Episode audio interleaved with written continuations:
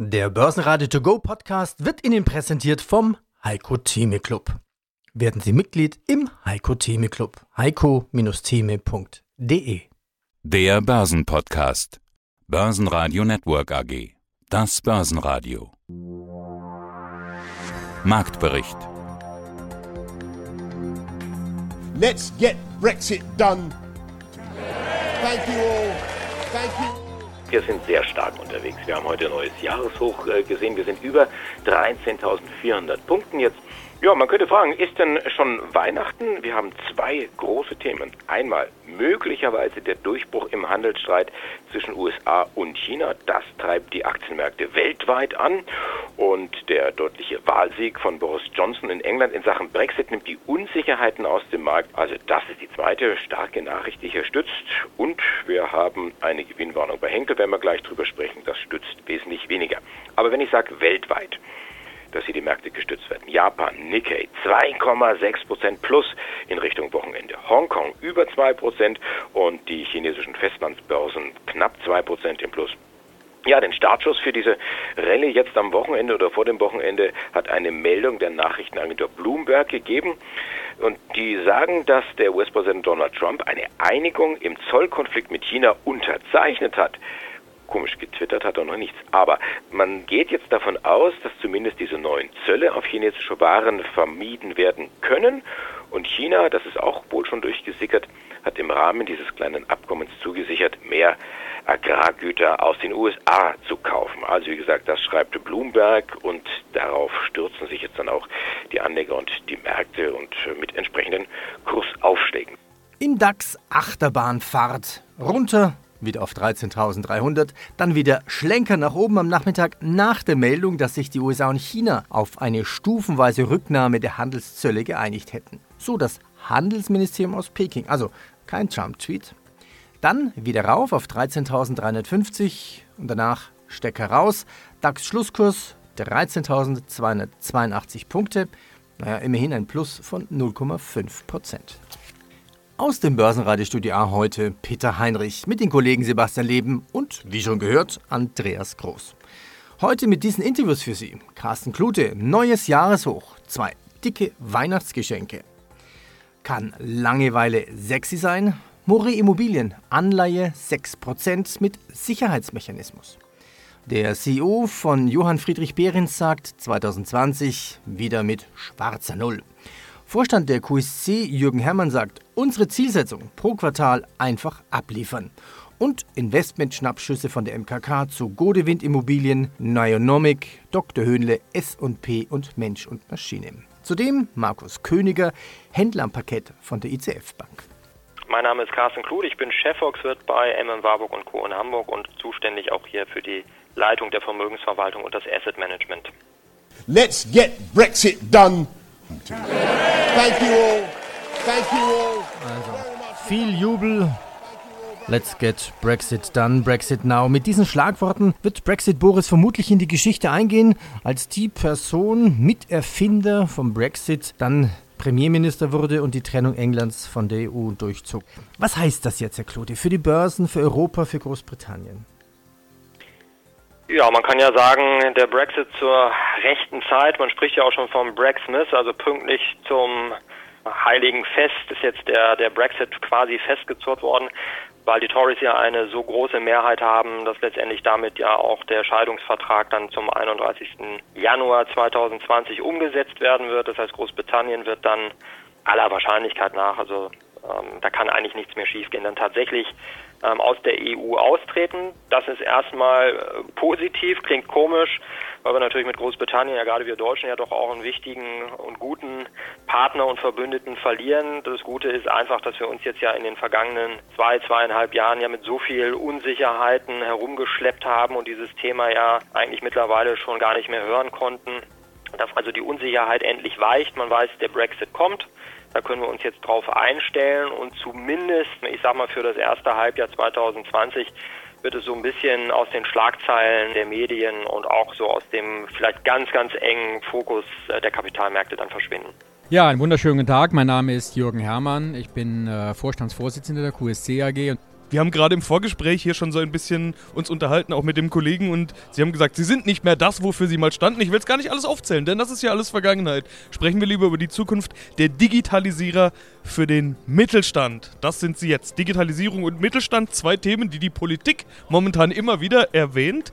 Aber gesprochen wird viel. Wird denn auch viel gehandelt? Wie digital ist der oder wie digitalisiert, muss ich ja sagen, ist der Mittelstand in Deutschland? Zumindest ist er besser als sein Ruf und das, was in den Medien, wenn ich mal so sagen darf, kolportiert wird. Natürlich ist da noch eine Menge zu tun, aber er hat ganz klar die Chancen der Digitalisierung erkannt und er arbeitet auch konkret und in vielen Fällen auch mit unserer Unterstützung daran, die Digitalisierung für das jeweilige Unternehmen auch transparent und nutzbar zu machen. Entscheidend dabei ist, dass es nicht darum geht, irgendeine Technologie zu nutzen, als Zweck sozusagen, sondern es geht immer darum, einen Mehrwert zu generieren. Das kann sein, dass man neue Produkte oder Services generiert, das kann sein, dass man die Kundenbindung erhöht, dass man die Prozesse verbessert und damit Kosten senkt oder in Einzelfällen sogar ein komplett neues Geschäftsmodell implementiert. Ja, so ähnlich wie bei Ihnen. Das letzte Interview ist vier Jahre her.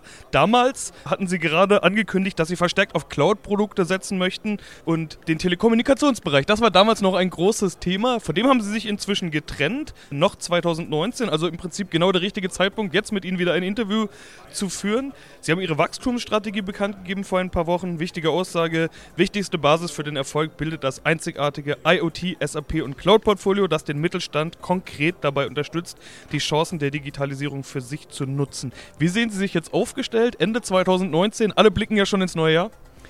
Sehr gut. Und Sie haben die vier Jahre erwähnt. Wir haben in den Jahren 2015, 16, 17, 18, genau in diesem Zeitraum, das Unternehmen enorm umgebaut, gewandelt. Ich will Ihnen noch mal eine Kennzahl nennen. Wir haben in der Zeit 63 Prozent der Belegschaft gedreht. Also zum Teil Mitarbeiter, die nicht mehr bei uns sind, mit einem anderen Kompetenzprofil und neue, die Softwareentwickler sind, die Cloud-Architekten sind, die S4HANA-Experten sind oder die Geschäftsentwickler sind, mit dazu gewonnen. Und der Verkauf der Plusnet zum 30.06. war das Closing, also der Verkauf der Telekommunikationssparte, war da nicht der Startpunkt, sondern ein weiterer Meilenstein, der den Fokus sowohl intern auf das, was wir jetzt vorantreiben, aber auch die Sicht des Kunden und des Marktes auf uns äh, verändert hat und uns natürlich, das war ein, ein positiver Nebeneffekt, durch die Liquidität auch nochmal andere Möglichkeiten gibt, unsere Wachstumsstrategie umzusetzen. Und was gab es sonst noch an der Börse? VW mit 5% mehr Auslieferungen. ThyssenKrupp bewirbt sich um einen Auftrag für die geplante Tesla-Fabrik in Berlin. Und Henkel Aktie 3,5% unter Druck. Henkel, wie schon angedeutet, DAX-Verlierer des Tages. Nehmen wir die Meldung doch mit, was ist hier los? Ja, gleich zwei Meldungen belasten heute die Aktien des Konsumgüterherstellers Henkel. Eine Gewinnwarnung und ja, draufgesattelt auf diese Gewinnwarnung gab es dann noch eine Analystenabstufung. Schön der Reihe nach. Henkel rechnet im laufenden und im kommenden Jahr mit Null Wachstum. Das ist ja so ein Euphemismus. Da klingt ja irgendwo Wachstum mit dabei und die Null überhört man ganz gerne. Ich übersetze das in der Regel mit Stagnation, weil nichts anderes ist es. Auch die Marge soll zurückgehen und sich am unteren Ende der Prognosespanne dann so einpendeln.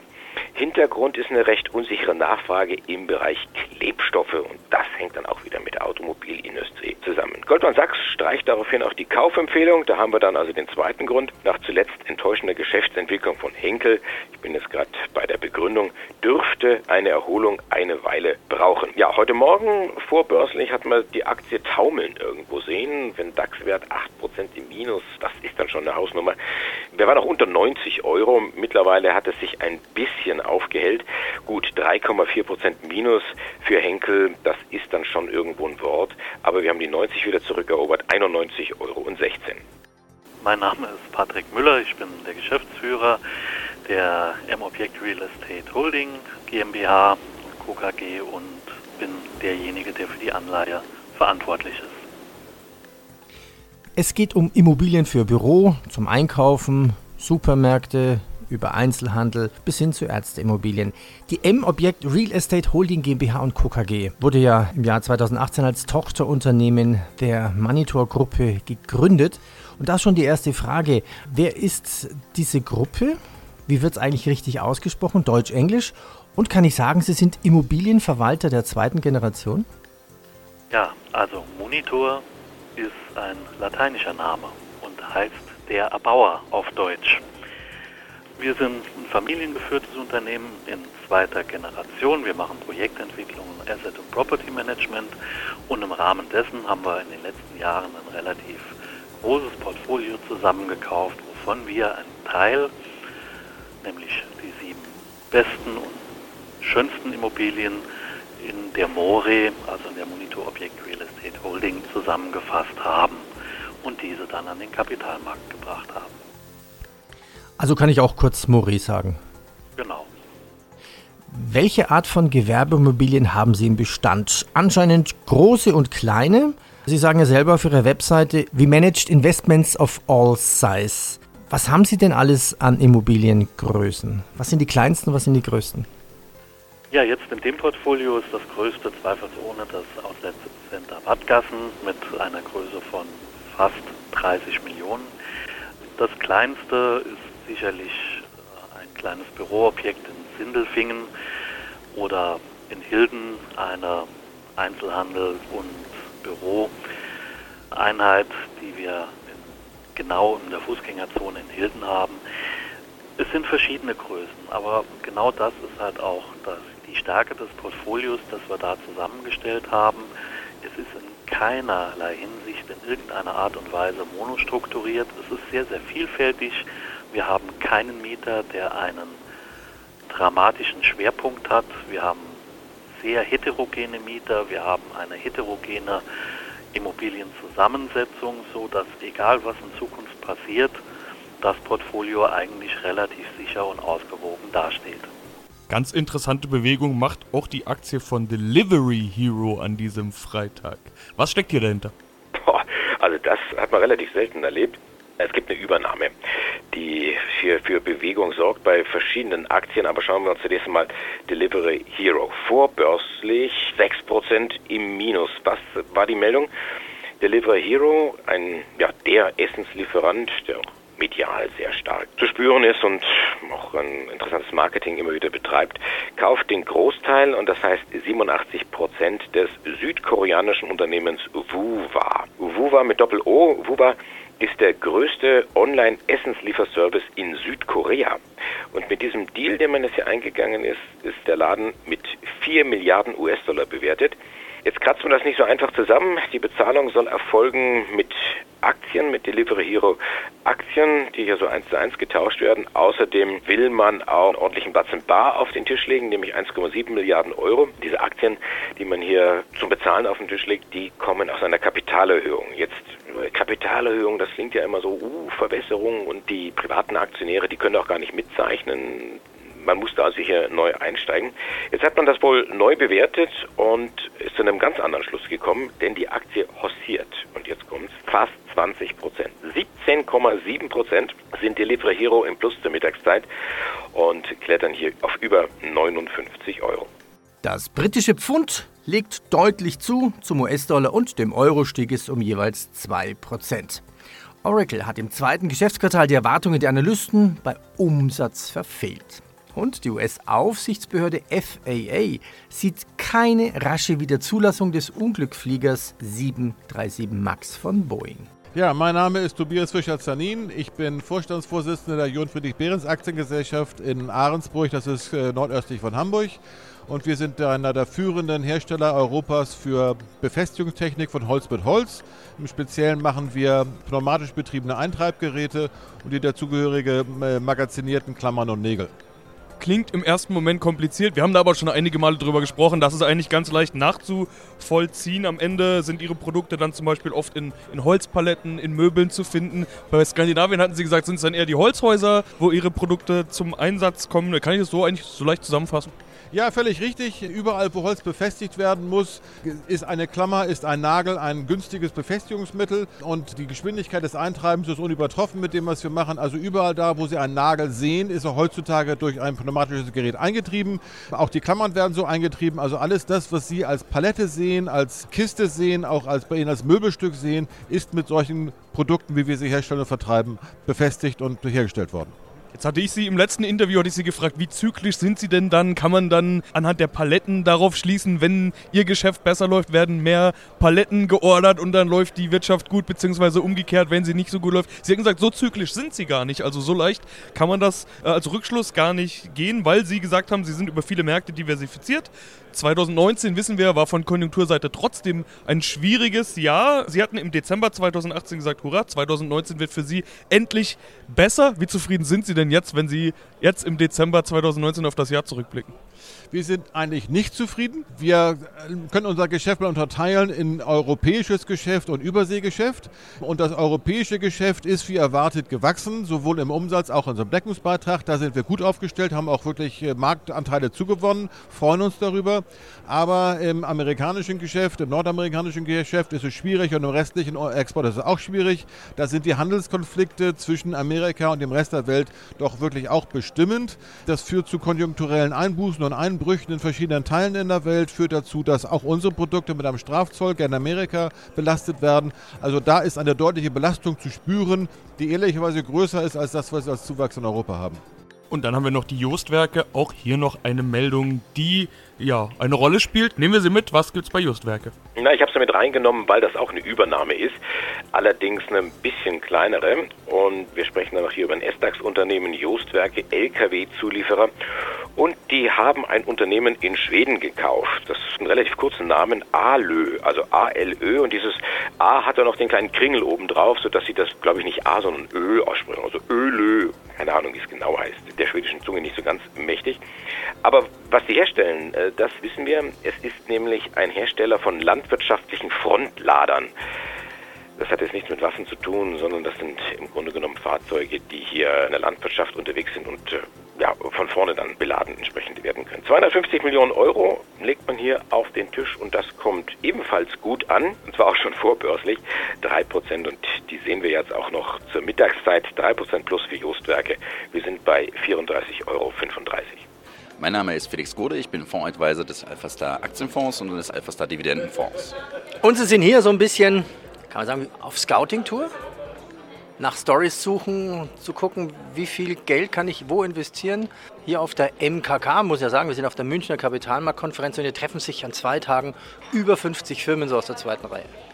Ja, also Scouting Tour kann man schon ein Stück weit sagen. Wir gucken natürlich immer nach neuen Ideen und so eine konzentrierte Veranstaltung, wo, wie Sie sagen, über 50 Unternehmen präsentieren, ist es natürlich eine, eine wunderbare Angelegenheit und eine wunderbare Möglichkeit, hier einfach äh, sich neue Ideen, Inspiration zu holen, aber eben auch Austausch mit anderen Investoren zu betreiben.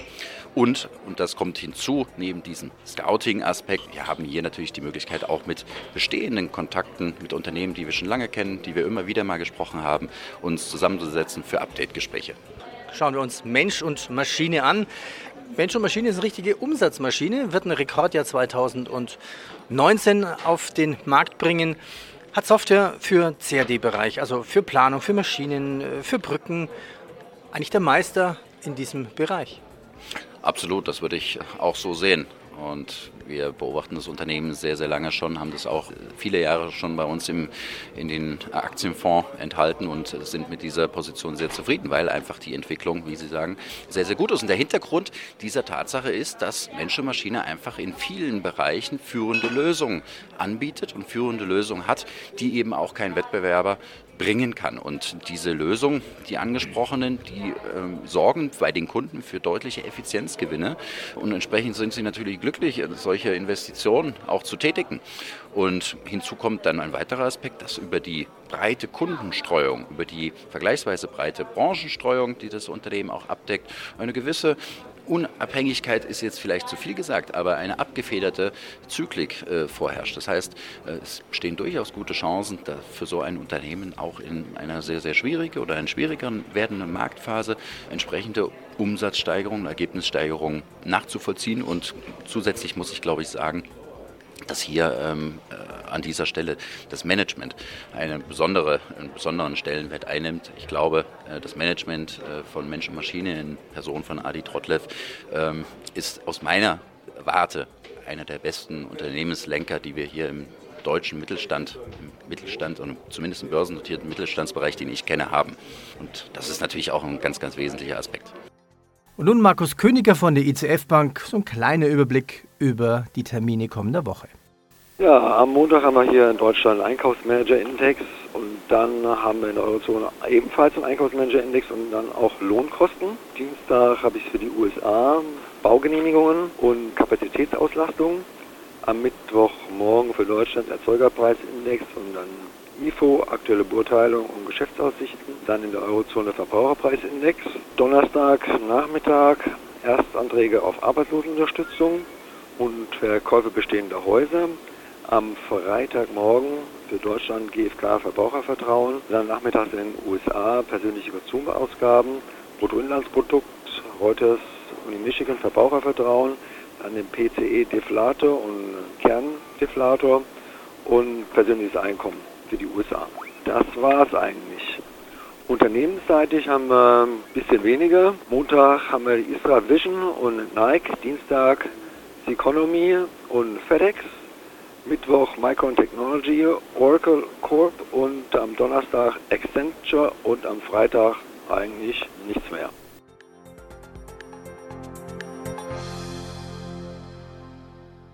Börsenradio Network AG Marktbericht Der Börsenradio To Go Podcast wurde Ihnen präsentiert vom Heiko Theme Club. Werden Sie Mitglied im Heiko Theme Club. heiko-theme.de